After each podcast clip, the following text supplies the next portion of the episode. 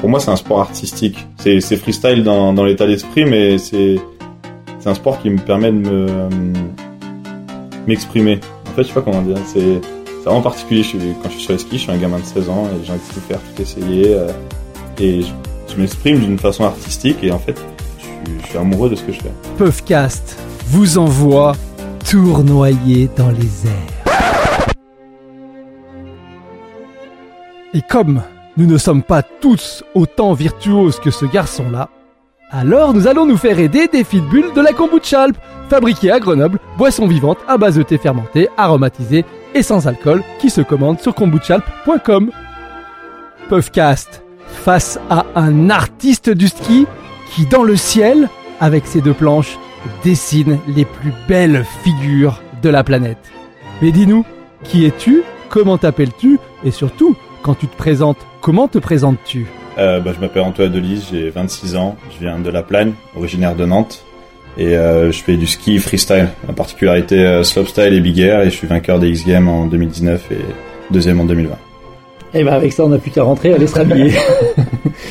bon, et ben c'est le programme, vous avez compris. Euh, Slopestyle Big Air, né à Nantes, commande de Nantes, on arrive à La Plagne, euh, sur des modules, pour aller faire des, des rotations et des tricks. Mais- ça m'intrigue. Ouais, c'est c'est la question qu'on me pose assez fréquemment quand même, parce que à Nantes, normalement, ça finit pas euh, à faire des sauts périlleux sur la neige, ça reste plus dans le foot, comme on disait. On va faire des petits biscuits. Ouais, voilà, c'est ça, ouais. tu discutes dans Mais euh, non, non, euh, en fait, c'est un parcours un petit peu atypique, c'est que mes parents, euh, ils ont, ils étaient en Bretagne, là où il y avait toute la famille, euh, où ils sont originaires eux-mêmes. Et, euh, et mon père a une proposition, c'était, je crois, soit dans le sud, euh, aux alentours de Marseille, soit euh, en station. Et vu qu'il connaissait euh, la station dans laquelle mon père a été proposé, la Plagne, dans laquelle ils allaient en vacances parfois. Et mon père, il s'est dit, bah, allez, on peut, on peut se la tenter. Et ils sont partis euh, comme ça, avec euh, trois enfants. Enfin, ma mère qui était enceinte, ma petite sœur, on arrive en 99 et ma petite sœur est née tout début de l'année 2000. J'ai vécu jusqu'en 2000, euh, j'ai vécu 16 ans, donc en 2016, euh, ouais, 2015-2016 à La Plagne et maintenant j'habite, euh, j'habite à Aix-les-Bains. Mais euh, l'histoire, c'est que ben du coup j'arrive à La Plagne, euh, moi à 3 ans, en 80, 99. Et j'ai tout de suite accroché avec le ski. En fait, mes parents, ils m'ont mis un petit peu au, même rythme que les autres parce que quand on peut pas vraiment y aller avant, on connaît les petits skis en, en plastique et, et c'est par cela que j'ai commencé sur le glacier de la Plagne, d'ailleurs qui n'existe plus. Et j'ai tout de suite adhéré. Et en fait, c'est marrant, mais je suis même, même si mes parents ils sont de la Plagne, ils y vivent encore, je suis un des seuls de ma famille à skier. Ma mère un tout petit peu, mais mon père il pouvait pas avec des soucis de santé. Et, euh, et mes deux sœurs, ça les a jamais intéressés. Et moi, j'ai toujours été à, omnibulé par ça, par la neige. Je me souviens des, des gamins, je voulais, euh, je voulais absolument sauter, je voulais absolument faire des figures. J'aimais bien la neige, mais j'aimais bien être dans les airs avec la neige, on va dire. Et, euh, et j'ai intégré le club des sports parce que de la plaine parce que pour moi c'était l'élite de ce qu'on pouvait faire après. Et, et j'avais envie, pas forcément de faire de la compétition, j'avais juste envie d'être avec un groupe d'amis un peu plus fréquemment que que mes copains de collège et euh, et de primaire. Et, euh, et de ça, j'en suis, euh, je suis arrivé à commencer le club des sports où ben j'avais pas de suite compris, mais en fin de compte, ça restait assez alpin au début. Et moi, j'étais toujours le petit dernier, en fin de compte, qui, qui, qui suivait les autres, mais de loin, et qui allait faire la petite figure sur le bord de piste et qui revenait sans se faire voir par le moniteur euh, ou, le, ou le coach euh, dans ces âges-là. C'était vraiment moi la petite. euh, C'est énorme, ça. On t'a menti, alors. un peu comme Virenque euh, au guignol. ouais. Non, mais j'ai toujours eu cet état d'esprit un petit peu euh, casse-cou. Euh, je toujours un peu des figures, j'ai toujours besoin de grimper, du trampoline, enfin faire plein de choses dans les airs. Et, et en ski, j'arrivais à m'exprimer assez vite. Et, et en fin de compte, quand le club des sports était fini, ça m'arrivait plein de fois le soir de, de prendre ma pelle. Enfin, la pelle de mon papa qui, était, qui déneigeait, euh, ça faisait partie de son boulot aussi. Je dis, papa, faut que tu me files une pelle, faut que j'aille construire des sauts. Aujourd'hui, avec le club, j'en ai fait, mais j'en ai pas fait assez. Et j'avais une, euh, une espèce de butte devant chez moi, euh, à la plaine, que à chaque fois d'ailleurs que je repasse, ça, me- rend un petit peu nostalgique. Mais euh, sur cette butte, je construisais mes sauts et, euh, et je prenais même des barrières euh, et j'essayais de faire des slides dessus. euh, je faisais des figures et voilà, ça, me- ça me plaisait bien. Et, et après le, à partir ouais, de 11 ans, j'ai commencé à me dire mais là il faut que j'aille au club des grands. Là, ce, il y avait un espèce de cercle où il y a, dans le dans le club. Et euh, c'est là où il y avait tous les freestylers et nous on regardait tous du coin de l'œil. Il y avait personne qui osait approcher ce cercle-là. D'un côté il y avait euh, Kevin Roland, Xavier Bertoni, euh, Ben Valentin, euh, espèce de dieu. Et à cette époque-là, euh, c'était vraiment le gros gros boom du freestyle. et je regardais bah, le- la case d'à côté et je voyais, je voyais les skieurs alpins en, en combat et je savais de quel côté je voulais aller. En fin de compte, c'était euh, pour moi c'était sûr. Quoi. Mais on m'a pas donné forcément l'opportunité au début et c'est jusqu'à ce que Greg Guenet me repère un peu et je pense repère un peu mon, mon état d'esprit. Il, il est venu me voir et il m'a dit écoute euh, j'ai l'impression que t'aimes bien ça le freestyle euh, ton coach il fait que de se plaindre un petit peu que que t'essaies de faire des figures et que tu suis pas vraiment le groupe. Il dit mais ça ça me plaît quoi. Et Greg Guedet vient me tirer du, du ski alpin vers le ski freestyle. On fait une journée d'essai et euh, et là je fais mon premier saut et je m'éclate devant tout le groupe tout groupe de freestyle et je me dis ok là ça va faire mal j'avais pas de dorsale euh, j'étais pas trop préparé et, euh, et du coup, du coup, il s'en vient parce que je, rentre chez moi et je me dis, oulala, ça va être difficile. Mes parents, je leur dis, euh, faut pas que je leur dise parce que sinon ils vont avoir peur. Et en fin de compte, j'ai, le lendemain, ça allait un peu mieux et puis c'était, c'était la fin de l'hiver et après, j'ai, je suis reparti vers, euh, vers une autre saison de ski freestyle, mais, euh, mais dès l'été, en fin de compte. J'ai commencé à connaître le water jump, le- les prémices de, de ce qu'on a maintenant. Et, euh, et tout ça, c'est un petit peu enchaîné. Greg a tout de suite vu euh, peut-être qu'il y avait un petit peu de talent ou sûrement plus de détermination que de talent d'ailleurs en moi. Et, euh, et après, l'histoire a continué avec euh, avec Greg pendant un petit moment qui m'a vraiment boosté et, euh, et j'ai fait vite des résultats. Je pense c'était euh, c'était assez primordial pour moi parce que je faisais le club des sports, ça coûtait cher quand même à mes parents et moi du coup il fallait que je puisse un petit peu les aider parce que c'était c'était au-delà de leurs moyens. Et euh, et euh, je me souviens que ça a vite bien marché, j'étais super content, je faisais un peu le kéké quand j'étais gamin, et puis euh, je suis arrivé dans la catégorie des grands, et là c'était un peu plus compliqué. J'ai eu une, année un peu plus basse, euh, quelques quelques blessures, on avait j'ai eu un changement de coach avec euh, Greg Dufos, ça c'était c'était super bien passé, mais après il est reparti vers une autre voie. Et là je suis de retour avec Greg Guenet depuis quelques années, avec euh, une carrière je dirais en dents de scie depuis euh, depuis la catégorie des grands, mais avec des, des très très hauts et des très très bas. Mais j'ai commencé par les très très bas, par contre. Là maintenant c'est vrai que quand je me présente, euh, j'ai réalisé mon rêve de, tout gamin puisque quand j'ai commencé le ski freestyle, les Jeux olympiques n'existaient pas et, je me suis dit ok il faut euh, que tu gagnes X Antoine, c'est c'est ce que fait euh, Kevin il faut que tu fasses ça et, euh, ce que Gandhi faisait aussi hein, parce qu'il raidait à l'époque et euh, et, euh, et voilà hein, maintenant euh, j'arrive avec beaucoup de résultats, je suis hyper euh, fier de moi mais aussi avec beaucoup de blessures donc euh, donc voilà, comment euh, comment aborder la suite avec euh, trois Olympiades plutôt ratées quand même. Euh, parti pour une quatrième, hein, moi je, je suis hyper motivé. À l'heure d'aujourd'hui, je suis à fond, euh, donc euh, en avant. Je suis désolé, hein, j'ai peut-être fait un petit monologue là, mais euh, je vais lui raconter un peu en détail. non mais c'est un peu notre concept aussi où euh, moi je m'efface à un moment donné. Et, notre invité, toi en l'occurrence, on lui laisse raconter son histoire, ce qu'il a envie de dire, et puis après, ben moi je vais rebondir. Là j'ai envie de rebondir vers une idée qui est, euh, on a compris qu'il y avait un noyau très fort à la plagne, avec des structures d'entraînement, un pipe, des billets, etc. Euh, mais aujourd'hui, euh, en France, quel est l'état euh, de cette discipline du slopestyle, du big air et puis même aussi du pipe? Comment comment tu vois euh, comment tu vois évoluer? Est-ce qu'il y a des jeunes dedans, suffisamment de jeunes? Est-ce qu'il y a des compétitions, assez de compétitions? Euh, Est-ce qu'au contraire il y a trop de monde pour euh, je sais pas les moyens qu'il y a? Euh, Comment tu, tu, tu vois ça toi, d'un œil d'expert? Ouais, alors je dirais que la Plagne a été vraiment pépinière de beaucoup de très bons freestylers, mais c'est pas forcément lié aux structures malheureusement. La Plagne nous ont mis quand on était très jeunes des des prémices de structure et ils ont tenté quelques quelques approches là-dedans. C'était par une bonne volonté, mais ça n'a pas été finalisé et du coup il y a eu pas mal de ratés, je pense. Et du coup on est c'est pour ça qu'on allait tout le temps aux États-Unis ou dans les autres pays euh, dans le monde pour pouvoir avoir des infrastructures dignes de dignes de nos prétentions en fin de compte parce qu'on était on a des gros gros objectifs et et les honnêtement les infrastructures même à l'heure d'aujourd'hui sont presque inexistantes pour faire du très très haut niveau voilà, pour faire ce qui se fait dans le au mieux du monde euh, enfin dans les coupes du monde c'est je me souviens pas avoir euh, même un, seul saut euh, qui soit en qui soit proche de ce qu'on a l'habitude de voir en, coupe du monde et euh, aux championnats du monde, aux Jeux Olympiques. Quoi. On est vraiment très très loin en France.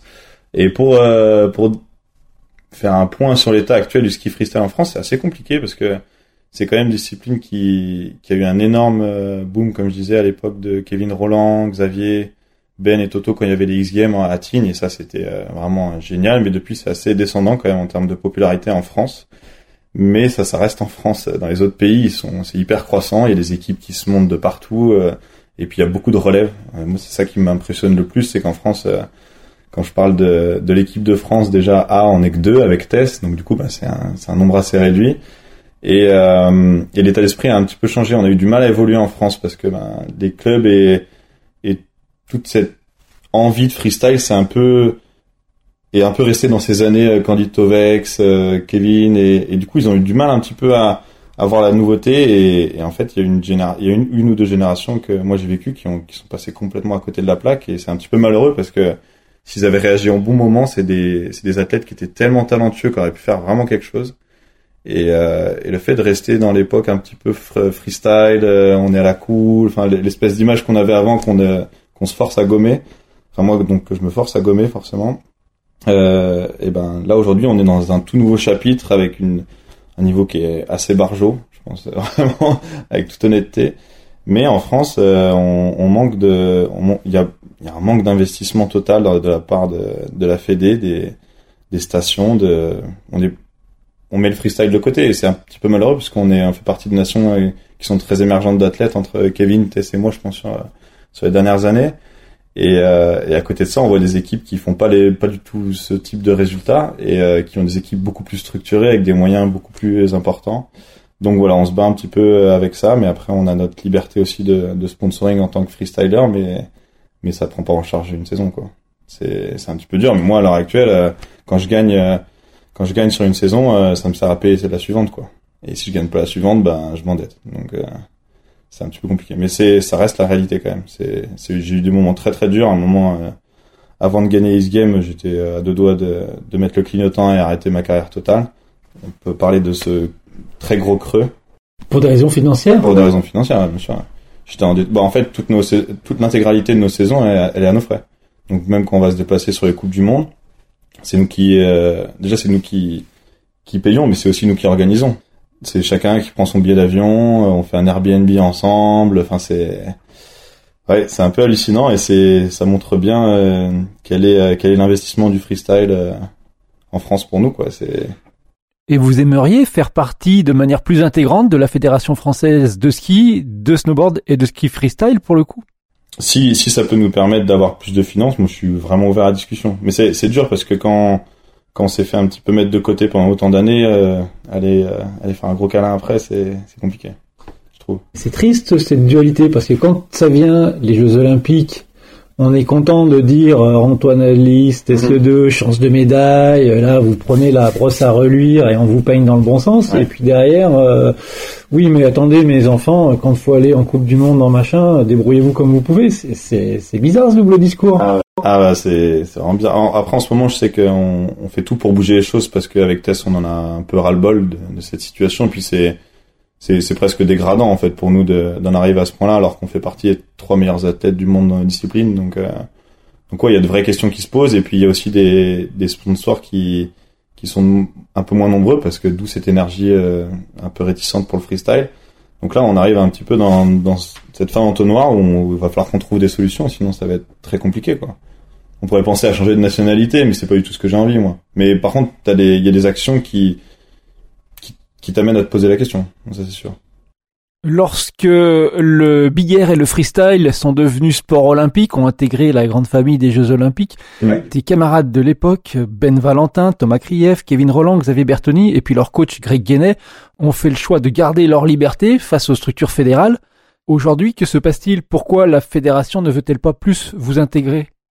Euh, ben, En fait, l'époque du Frisky Project, l'équipe qu'ils avaient créée avec euh, avec ces quatre euh, athlètes là, euh, Toto, Ben, euh, Xav et Kevin, c'était vraiment une autre époque avec d'autres finances et du coup ce, ce boom dont je parlais du freestyle. Et puis aussi ils avaient la chance d'avoir trouvé un, un, bon mécénat qui pouvait les suivre pendant une très nombreuses années et en fait dès qu'ils sont arrêtés, ben les mécénats, ces sponsors là sont partis un petit peu de cette structure indépendante.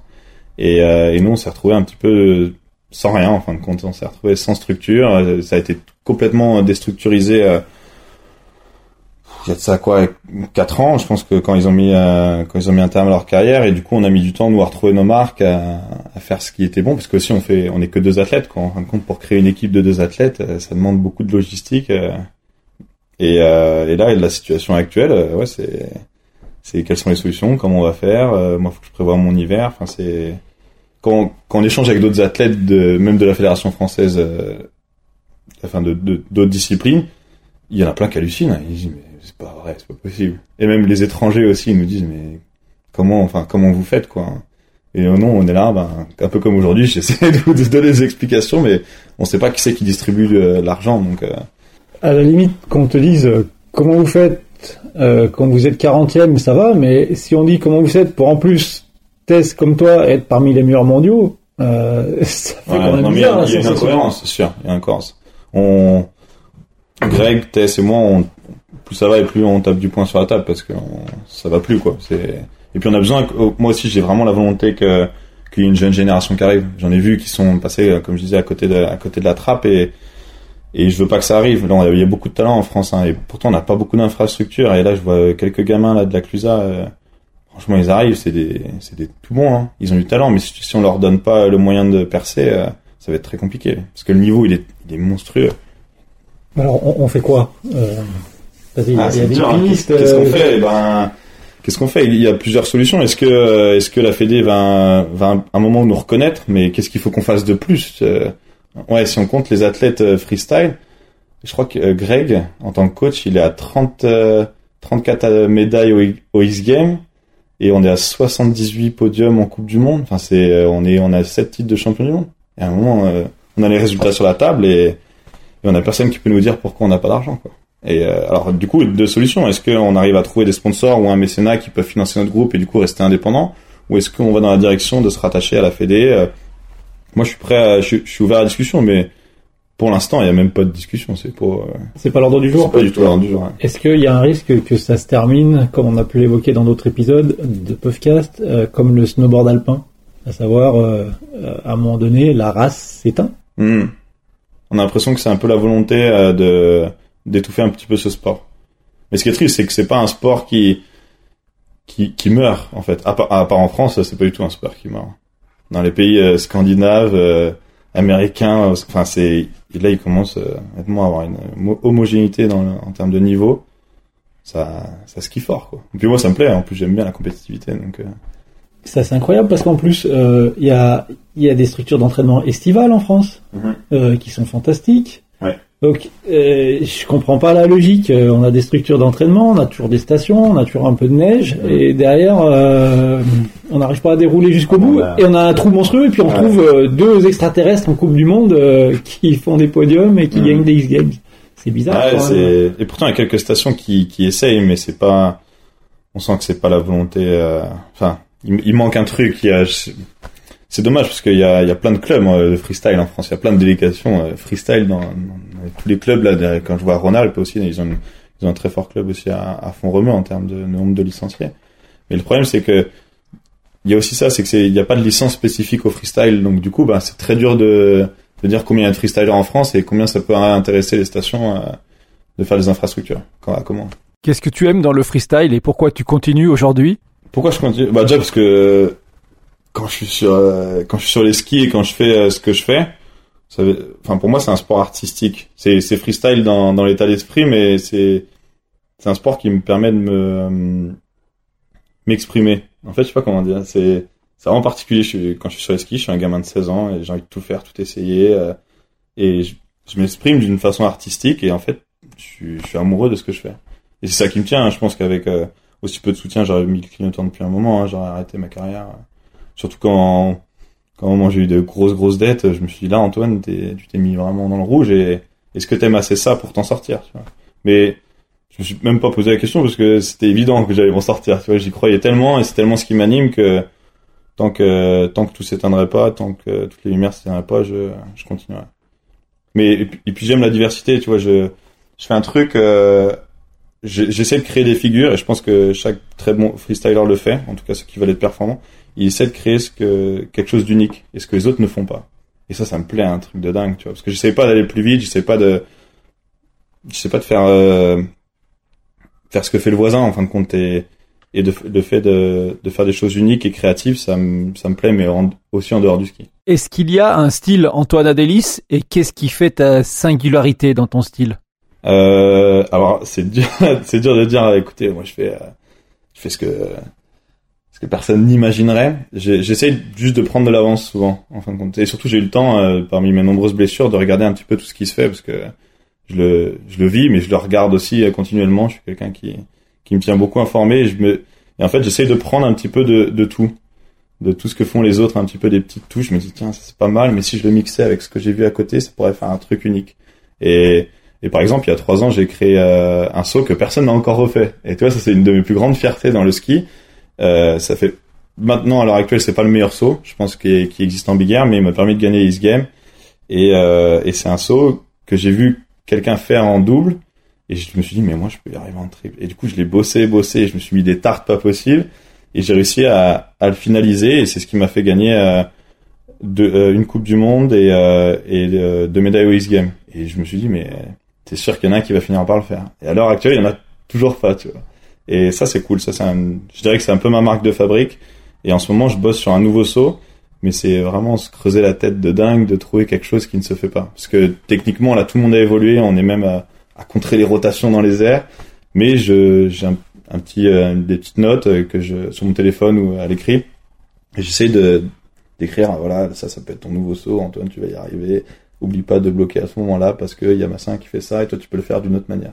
Et du coup, euh, bah, c'est toute une, c'est vraiment un boulot de recherche de dingue et, et quand j'arrive à faire quelque chose que les autres ne font pas, ça, ça me rend beaucoup plus fier. Qu'est-ce qui t'inspire? Est-ce que tu regardes du trampoline, du patinage artistique, du plongeon? Ces disciplines-là qui sont un peu artistiques et en l'air aussi Ou est-ce que tu restes vraiment dans ta bulle il y, a, il, y a, il y a beaucoup de facteurs dans le ski qui font que c'est assez unique en termes derrière parce qu'on se déplace, on est sur la neige, euh, on a on a des skis. Enfin, c'est c'est c'est vraiment particulier. Je dirais que la discipline que je regarde le plus, c'est euh, la même que la mienne, mais en snowboard en fin de compte. J'aime beaucoup les axes. Et puis il y a, y a plein de trucs où je me dis, ok, si t'avais des skis et tu ferais la même chose que suis en snowboard là, ça donnerait quoi? Et après, j'aime bien euh, J'aime bien le trampoline quand même, mais je regarde pas du trampoline de type gymnastique, je regarde des, des gars en trampoline qui font des figures euh, un petit peu originales, qui essaient de briser un peu les codes de la gymnastique du coup. Et ça, je trouve ça intéressant. Mais il y a, y a plein de trucs à prendre un peu partout. Euh. Des fois, j'ai regardé des trucs euh, pour parce qu'on a on a plusieurs modules en ski, c'est pas que des sauts, et ça c'est important, surtout en slopestyle. On a des barres de slide, et c'est vrai que sur les barres de slide, je me suis parfois inspiré du skate aussi. Je me suis dit, ok, là les gars en skate, ils font ça. Bon, ils sont pas attachés à leur planche, mais ils ont une façon de le faire qui peut être intéressante ok, je prends, je note, et après je j'essaye. Maintenant, des infrastructures en plus à l'heure actuelle qui nous permettent d'essayer beaucoup de choses sans trop se faire mal, donc ça, ça pousse la créativité et ça limite le risque. Qu'est-ce qui te fait vibrer le plus? Est-ce que c'est le slopestyle ou est-ce que c'est le air finalement? Eh ben, je suis en période de transition là. c'est bien que c'est bien que vous en parlez parce que j'ai vraiment réussi dans le big air. J'ai j'ai fait mon objectif, euh, gagner East Game, et j'ai jamais choisi le big air. En fait, j'ai toujours voulu faire du slopestyle et j'ai été bon en big air. Et en fait, ça m'a plu d'être bon, mais c'est pas la discipline qui, pour moi, m'anime le plus. J'adore parce que c'est en termes de show et euh, a rien de mieux. Il y a un seul saut, t'as as vraiment la foule qui peut euh, qui peut voir, enfin qui peut te donner de l'énergie qui est en bas. Mais à la fois, c'est qu'un seul saut. Et, le, pour moi, un freestyler, il, est bon un petit peu partout. C'est un peu un, c'est un peu quelqu'un qui ouais, qui est aussi bon en rail qu'en courbe, une courbe de half pipe qui peut, pour moi, un, très bon freestyler peut tout faire et du coup ça réunit assez le slopestyle maintenant, surtout les slopestyle assez originaux qu'on a et, euh, et il montre pour moi quel est le meilleur skieur freestyle. Et, et le big air là en plus euh, quand on voit euh, à quel point ça avance techniquement, et eh ben c'est très chouette, mais j'aime pas trop la direction qui est prise d'être uniquement technique. Parce que maintenant on récompense beaucoup trop la technicité et pas assez le style. Euh, et euh, l'originalité. Et l'originalité, ouais. ouais c'est quelque chose qui me Et du coup, je me, ça m'éloigne un petit peu de ce sport. Et du coup, par la suite, euh, mes, mes, objectifs là pour les saisons à venir, c'est euh, c'est de gagner les East Games en, en slopestyle. Mais il va falloir que je retrouve ma place en slopestyle aussi. parce que j'ai été invité d'abord en slopestyle, et après ils m'ont désinvité, et après ils m'ont invité en big air. Et après c'est bien passé en big air. Mais maintenant, je vais me prouver hein, que je peux être bon en slopestyle. Et revenir dans le pipe? Ah, bah, non. si, enfin, en fait, j'adore en faire. C'est un truc euh, que, de toute façon, tant que je fais du freestyle, moi, ça me plaît. Je, demain, vous me dites, euh, tu descends une montagne d'un hélico, euh, ça me plairait aussi. Mais, mais le half pipe, c'est, il y a, déjà beaucoup moins d'halfpipe dans le monde, donc c'est très dur de s'entraîner. Et puis j'ai pas envie de trop m'éparpiller. Ça a pris tellement de temps d'être déjà bon dans une seule discipline. Et je me dis que trop m'éparpiller, c'est un petit peu dangereux. Mais euh, mais il y a deux ans, j'ai fait une trois ans que j'ai fait une coupe du monde en halfpipe. Euh, ouais, on peut dire que je me suis vraiment sorti les doigts. j'ai fait un truc que je voulais depuis toujours et et j'ai fini 22e euh, sur une coupe du monde. Je me suis dit ok, c'est bien. Euh, tu t'es euh, t'es prouvé que tu étais encore capable d'envoyer dans de, dans de la glace comme Kevin. mais mais c'est une discipline qui devient vraiment très élitiste et pratiquée par de moins en moins de monde. J'ai peur que une, ça soit une discipline qui, qui meurt à petit feu aussi. Parce que c'est, ça demande des moyens euh, en termes d'infrastructure qui sont ouais, titanesques, franchement. Et puis on peut en avoir un bien qui soit dans de bonnes conditions, à part en compète, maintenant ça arrive de moins en moins. Juste une parenthèse à propos de tes partenaires. Je vois qu'ils sont français et que tu les as depuis très longtemps. Je pense à Picture, à Salomon. Est-ce que c'est quelque chose qui te tient à cœur? Euh, énormément. Vraiment, ouais. Moi, ça fait partie de, l'histoire du ski français. Et puis, une marque comme Picture, c'est, en fait, même la majorité de mes partenaires, qu'ils soient français ou non, c'est des liens qu'on établit depuis un très long moment, mais j'ai un coup de cœur particulier pour ceux qui sont français, parce que ça, ça vient de chez moi et, et euh, une marque comme Picture, surtout, je les ai vus euh, de la création jusqu'à aujourd'hui et, et c'est super beau le chemin qu'ils ont fait. Ça fait 14 ans qu'on travaille ensemble et je suis leur premier athlète. Tu vois. Et du coup, j'ai pu voir toute cette évolution et ça m'a ça m'a donné une attache particulière. Mais j'ai autant de fierté aussi à porter du Salomon qui qui est là depuis toujours et qui représente l'excellence euh, un peu du, du ski pour moi. Surtout que je suis hyper content du matériel dans les deux cas et et même représenter une station comme la Plaine, ça me fait ça me fait vraiment du bien. Je, je voudrais pas, enfin, ça, ça m'embêterait de devoir signer dans une station étrangère ou quoi ou qui qui qui sont pas en adéquation avec mes codes. euh. Donc non non ouais, euh, à fond français. Ouais. Je voulais que tu nous fasses vivre un moment technique. Parce que moi, il y a toujours quelque chose qui m'a fasciné dans le big air. C'est pas quand tu décolles et que tu fais les rotations, c'est comment, après avoir décollé, fait toutes les rotations, tu arrives à replaquer dans le sens que tu as voulu et sans poser la main ou tomber. Et ça, comment ça s'obtient? Bah, déjà, la télé, ça écrase beaucoup. En vrai, moi, il y a même des fois où je suis sur le nol et même en l'air, je me dis, ouais, mes potes, là, on s'entend tous très bien entre nations. Je fais, mais comment ils arrivent à replaquer ça, là? Je voyais pas du tout comment ils replaquaient et replaquent. Et en fin de compte, c'est, tout est de la répétition. C'est vraiment la gym, euh, enfin, c'est un peu lié à la gymnastique, c'est, ça se perd, la gym, mais faut, faut répéter, répéter, et c'est, par exemple, quand on voit un, un triple cork, là, j'en parlais au début, c'est jamais un en fait, quand nous on le fait, c'est jamais un triple. C'est 1 plus 1 plus 1. C'est vraiment la première phase du saut. Donc la première fois on passe la tête en bas avec euh, la rotation, on vient prendre du repère. Deuxième, on vient prendre du repère. Troisième. Et en fait, si on perd ces étapes de repère dans les airs, ça, ça dure un très court instant, hein, mais euh, c'est vachement avec les, avec les yeux, on vient fixer la réception entre chaque euh, temps. Et, euh, et c'est en, c'est en répétant tout ça, en, en prenant les choses les unes après les autres, qu'on vient construire un saut et il n'y a pas de il y a pas de hasard en fin de compte quand on pose. On est quand on réceptionne bien, c'est c'est pas du tout du hasard. Ça se voit en on vous le enfin vous remarquerez maintenant dans les ralentis qui sont super dans les dans les compétitions, c'est que on voit souvent euh, l'athlète dans ses sauts, il vient regarder un moment, on voit si la caméra est de face, on voit à chaque fois qu'il vient regarder la réception. Et du coup, qu'est-ce qui se passe dans les airs? Ça dure euh, deux secondes et pourtant euh, nous moi personnellement j'ai l'impression que ça dure une éternité. J'ai l'impression que ça dure 10 secondes quand je suis dans les airs. Et pourtant c'est un truc qui se fait en un claquement de doigts quoi. Mais euh, c'est toujours un, un enchaînement technique. Il y a certains sauts, euh, j'arrive en saut, je suis là, je- presque j'y réfléchis plus parce que c'est, je vais dire que c'est inné, mais c'est tellement répété que ça devient naturel à être fait. Mais par contre il y a des sauts, euh, juste avant le départ, je suis là, ok Antoine, tu y vas, maintenant tu vas faire ton switch. Je une bêtise, switch triple 19, c'est bien un switch 7 je vois cork 7, je vois cork 5. Je le décompose vraiment moi et du coup c'est pour ça que étape par étape euh, ça revient sur les pieds. En marche avant ou en marche arrière maintenant c'est ça fait pas presque plus de différence euh, ça. On arrive autant aussi bien à skier en marchant qu'en marche arrière vraiment. Ah, Moi, je suis subjugué. Non, mais euh, est-ce que, par exemple, euh, tu as déjà tenté euh, une expérience de faire du saut à ski, tout simple Simon Aman. ouais quand j'étais gamin à Courchevel. Mais c'était il y a super longtemps, avec des skis de freestyle en plus. C'est bien après a j'ai pas eu la sensation de redécoller. Ça c'est une sensation que je pense qu'il faut être J'ai pas compté, mais euh, et sans aller vers le vol à ski, mais euh, tu penses que les temps de vol, les durées en suspension, elles sont équivalentes entre vous et le saut non, je pense que c'est beaucoup plus court. Plus court Ouais. Du moins, j'ai l'impression, peut-être.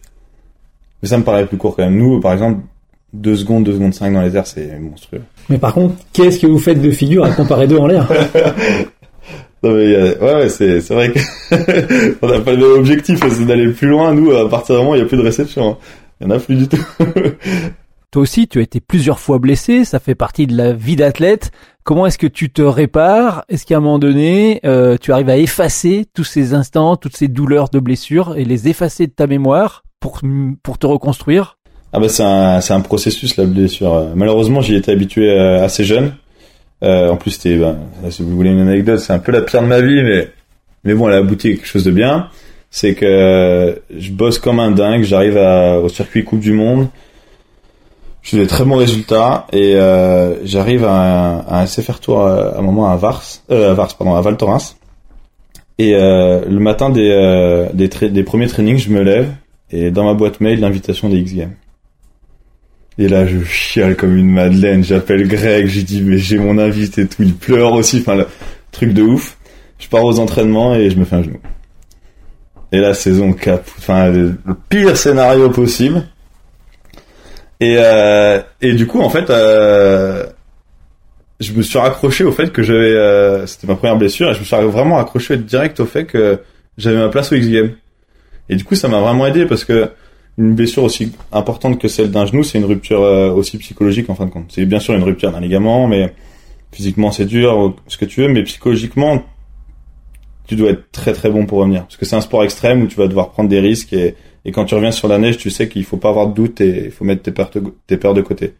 Et quand tu quand tu fais pas le point sur ta, enfin, quand t'arrives pas à passer à autre chose, c'est fini en fait. C'est vraiment, il y a pas de doute possible dans la discipline. Et du coup, je me suis vraiment forgé avec ma cette première blessure à, à faire ma rééducation comme un comme ma préparation de haut niveau en fait. Je voulais être euh, bon, je voulais être vraiment très bon, je voulais pas en faire trop et j'ai écouté ben mes mentors euh, Kevin, euh, j'ai écouté Greg, j'ai écouté mes chirurgiens, j'ai été hyper attentif et en fin de compte euh, après coup, je suis presque euh, je suis presque content de m'être blessé parce que ça m'a rendu vraiment plus fort. J'ai compris, euh, ça m'a fait évoluer un truc de dingue et j'ai arrêté de faire toutes mes conneries de, de jeunesse et ça m'a fait grandir et je suis ressorti de mon genou et et en fait le ça allait tellement bien que ça m'a permis d'oublier et du coup je je dis ok mais je fais ma saison euh, je fais une super saison en plus de retour de blessure euh, et et à la fin de la saison j'ai complètement zappé que je m'étais fait mal et du coup je me suis dit ah, je suis revenu plus fort j'ai refait des, sauts de dingue etc et, je me suis dit ok ben tu peux en revenir et en fin de compte ça m'a servi par la suite parce que je me suis reblessé par la suite et en fait j'ai toujours adopté ce même schéma même là, le, le, bah, le dernier, j'ai été blessé aux derniers Jeux Olympiques. Je me suis blessé, honnêtement, c'était un, un moment très dur parce que c'était mon troisième genou. J'ai une liste longue comme ça de blessures entre euh, les côtes, euh, les chevilles, euh, les genoux, les clavicules, les traumas. J'ai- Je me souviens, j'avais fait une liste, ça m'avait fait peur, je crois. Et mais euh, mais même celle même celle-là là qui était euh, la plus dure parce que je me suis vraiment tordu le genou fort, j'étais dans un état euh, vraiment euh, vraiment catastro- catastrophique en allant au jeu. Je sais même pas comment j'ai réussi à courir. Euh, en fait, c'est un peu la goutte de trop. Et là, j'a- j'admets que ma dernière blessure, c'est celle qui m'a qui m'a demandé le plus euh, mentalement, physiquement. très grosse blessure, mais très grosse très grosse déception, tristesse. euh, C'était euh, j'avais plus d'émotion, j'avais plus rien à un moment. Été d'ailleurs obligé de le raconter sur les réseaux sociaux pour faire un peu le point parce que parce qu'honnêtement, j'arrive même pas à mettre les mots. Pendant trois mois, j'en ai j'en ai pas parlé quoi. Je me suis dit mais là, il y a tout qui s'effondre et et du coup, je me suis raccroché. Je me suis dit Antoine, repense à la première blessure. Tu peux en revenir. Tu vois, tu t'auto-persuades et c'est et c'est un, un auto-coaching en fin de compte. Mais euh, mais c'est là la plus dure. Et là, je suis à à peu près neuf mois et je suis revenu sur la neige et, et aussi bien qu'avant, voire même mieux. J'ai fait des nouveaux sauts encore là. Je suis parti en Autriche la semaine dernière et pareil, j'ai bossé comme un malade et et euh, je suis arrivé sur les skis et pareil, à nouveau, euh, j'ai l'impression de revenir meilleur. Enfin, pas que ça fasse ça tout le temps. J'aimerais bien ne pas avoir à subir toutes ces blessures, mais j'ai aussi accepté que ça faisait malheureusement partie du job. Quoi, tu fais un sport extrême, tu t'envoies à 7-8 mètres de haut sur 30 mètres. euh, Il y a des risques, Antoine, tu les connais, mais euh, mais pour l'instant, j'en reviens. Pour l'instant, je me persuade que dans le corps, tout se répare, sauf la tête. Ok, on peut, on peut mettre la tête de côté parce que les traumas crâniens et tout, maintenant, je prends ça vraiment au sérieux. Mais sinon, euh, tout peut se réparer. ouais. Si tu n'avais pas rencontré donc ce ski euh, freestyle, euh, big air, euh, slopestyle, halfpipe, t'aurais fait quoi? Euh, architecte. C'est une passion C'est un métier? Bah en fait, j'ai fait hum, j'ai j'ai fait pas mal de trucs hein, à côté du ski. euh, J'ai eu pas mal de passion, mais celle d'architecte, c'est ce qui m'a animé depuis le début. J'adore. En fait, j'avais, euh, j'étais un peu, euh, je, je construisais des ordinateurs, je faisais de la, Des igloos. hein? Des igloos. Des quoi, pardon? Des igloos. non, non, non, non, non, je, non, je, je, je, je construisais l'ordinateur et, euh, et je jouais beaucoup quand j'étais gamin et l'informatique me plaisait bien. Et en fait, j'ai commencé à découvrir euh, le, la modélisation 3D. Et je me suis dit, mais c'est génial. Et puis j'ai toujours aimé un peu, euh, enfin, analyser les matières, les espaces, etc., comment ça avait été conçu. Et, euh, et le fait d'avoir cette totale liberté euh, sur un ordinateur, pouvoir recréer le monde autour de moi ou même en imaginer un nouveau, pour que, bah, à l'époque, c'était pour qu'on fasse de- des jeux dedans, donc que le, personnage se balade dedans. Je me suis dit, mais c'est génial. Et en fait, ça m'a, ça m'a vraiment poussé. Je me suis dit, mais ça, c'est un truc qui pourrait te plaire de dingue. J'ai commencé à dessiner. J'ai acheté ma, ma petite tablette euh, pour euh, pouvoir dessiner comme les architectes d'intérieur, etc. Et je me suis un peu auto-formé. J'ai, j'ai trop aimé ça. J'ai- J'en ai fait beaucoup et et le ski a pris le dessus.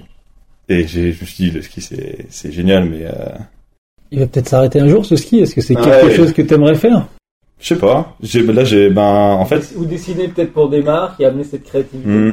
Bah maintenant, je, j'arrive à, je me suis redécouvert une, une passion parce que quand j'ai fini un petit peu avec les ordinateurs, je me suis orienté vers la menuiserie. J'avais besoin de toucher à la matière, à, créer des meubles et à faire des choses moi-même. Et euh, je faisais ça sur le balcon euh, de mes parents. Je m'étais fait un petit atelier et j'ai mis ça de côté avec le ski qui me prenait énormément de temps. Et euh, maintenant, ça fait deux ans que j'ai ressenti le, le besoin de devoir m'exprimer encore une nouvelle fois sur euh, l'art. Enfin, et, euh, et du coup, je me suis fait un atelier chez moi. Ça fait deux ans que que je fais des meubles, de l'agencement intérieur.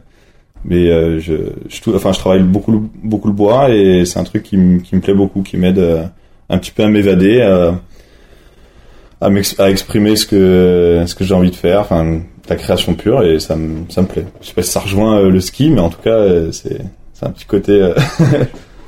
il sera quand le, il sera pour quand le, le film d'Antoine Adélis? Il sera pour quand? Bah j'ai déjà fait pas mal de, de petits documentaires pour raconter un peu mes péripéties. Euh, le film Antoine Adelis, je sais pas trop. Enfin, faudrait que je retrouve euh, beaucoup euh, beaucoup d'images. Je pense avoir euh, certainement plein de choses à raconter comme tout athlète, mais ouais, je dirais que ma il y a plein de moments où, où je suis dans ma carrière et je me dis j'ai l'impression c'est un miracle que je sois là. C'est vraiment bizarre comme comme sensation parce que je- j'estime avoir eu beaucoup de chance avec les personnes que j'ai rencontrées et, et aussi avoir eu beaucoup de chance en termes de, de, de résultats. Enfin, tout ce qui est tout ce qui m'est arrivé, des fois, je me dis, mais ça tient tellement à un fil, euh, tout ça, et, et c'est moi qui suis là, quoi. Et j'ai vécu, j'ai, vécu avec pas mal de générations d'athlètes qui sont passés à côté. Je crois j'en ai vécu au moins quatre ou cinq, et et j'en suis très fier d'être d'en être sorti, euh, d'en être sorti, quoi, et de et ouais, d'avoir réussi, quoi. J'ai réalisé, j'ai réalisé mon rêve. Maintenant, tout c'est presque que du bonus. Bien sûr, une médaille olympique, c'est, ça me rendrait ultra heureux, mais, euh, mais l'objectif initial est rempli, donc, euh, donc ouais, je sais pas, c'est, c'est assez fou quand même, c'était la carrière de haut niveau. Et puis quand j'en parle avec d'autres athlètes de très haut niveau, je me dis, mais c'est vrai que ça, ça tient pas grand chose en fin de compte. euh. C'est beaucoup d'éléments qui sont réunis pour, euh, pour que tu puisses faire partie des meilleurs mondiaux. Dis-moi, j'ai pas eu une hallucination. Tu as bien été champion de France de ski de boss en 2011 Ouais, c'est pas des... En 2011, j'ai été champion de France de tout. c'était, c'était trop bien, mais j'avais un peu abusé, tu vois. Euh, Enfin, j'avais un peu abusé, euh, pas du tout pour euh, pour mes résultats, mais euh, c'était un peu à l'époque où euh, où j'avais tout gagné et du coup c'est 11 ans, tu rentres en sixième et je suis arrivé un peu comme un kéké et je me souviens avoir fait une interview avec avec ce qui passe que maintenant je relis avec un peu de- un peu d'amertume parce que je me dis ouais, je me prenais pas pour de la merde quand même. mais euh, ouais, j'avais été champion de France de, de ski de boss, de, de halfpipe de, et de slopestyle. Et de la même année. C'était vraiment l'année où ça décollait euh, de dingue. Et, et ouais, j'étais pas très humble. Je pense que. euh, Mais est-ce que elle est pas là ta définition du ski, comme tu l'as nommé, hein, acrobatique. Parce que c'est un mot qui revient chez toi, qui est revenu dans le cours de l'entretien. Le Ouais, ski acrobatique et euh, quelque part freestyle, où c'est une déformation de ce mot originel, non? Mm. Ouais, c'est Tu vrai. le perçois? Ouais, bien sûr. ouais. Après, acrobatique, en fait, ça, à la fois j'aime bien et, et Ça fait années 80. un peu, ouais. ouais, mais ça, ça, en fait, quand je vois acrobatique, euh, je ferme les yeux et je pense à la gymnastique, un peu quelque chose de trop, euh, trop cadré et, Et je dirais que même au-delà du ski, j'ai- j'aime vivre d'une manière assez freestyle. J'aime bien, euh, j'aime bien vivre freestylement et c'est sortir des codes, sortir de ce que les autres font. Ça, ça me plaît.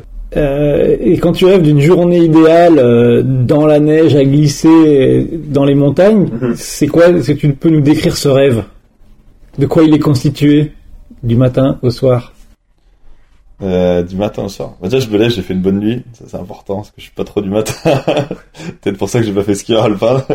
Mais euh, non, je me lève, je dirais qu'il y a tombé un petit peu de neige fraîche, euh, belle météo en prévision et puis surtout, euh, je suis, je crois que la journée idéale, c'est pas pour moi faire une compète, c'est d'aller skier avec mes potes dans un snowpark ou euh, ou aller faire euh, aller faire les cons sur les pistes, euh, trouver des, des, des petits modules qu'on peut inventer et puis et puis qu'on fasse des rotations et que euh, on fasse des figures, des tricks, qu'on se marre, euh, qu'on se pousse les uns les autres euh, à faire à faire de mieux en mieux et et après je dirais que bah, j'ai- j'aime bien la bonne franquette mais le soir faire une bouffe, une fondue de préférence et et parler de la journée, se marrer, euh, dire que demain ça va être pareil. T'as t'as un petit peu ce côté euh, bon joueur, déconne. J'ai cette question à te poser que j'ai notée depuis un moment. Combien de centimètres il manque à ta moustache pour rivaliser avec Yannick Gavaggio, à ton avis?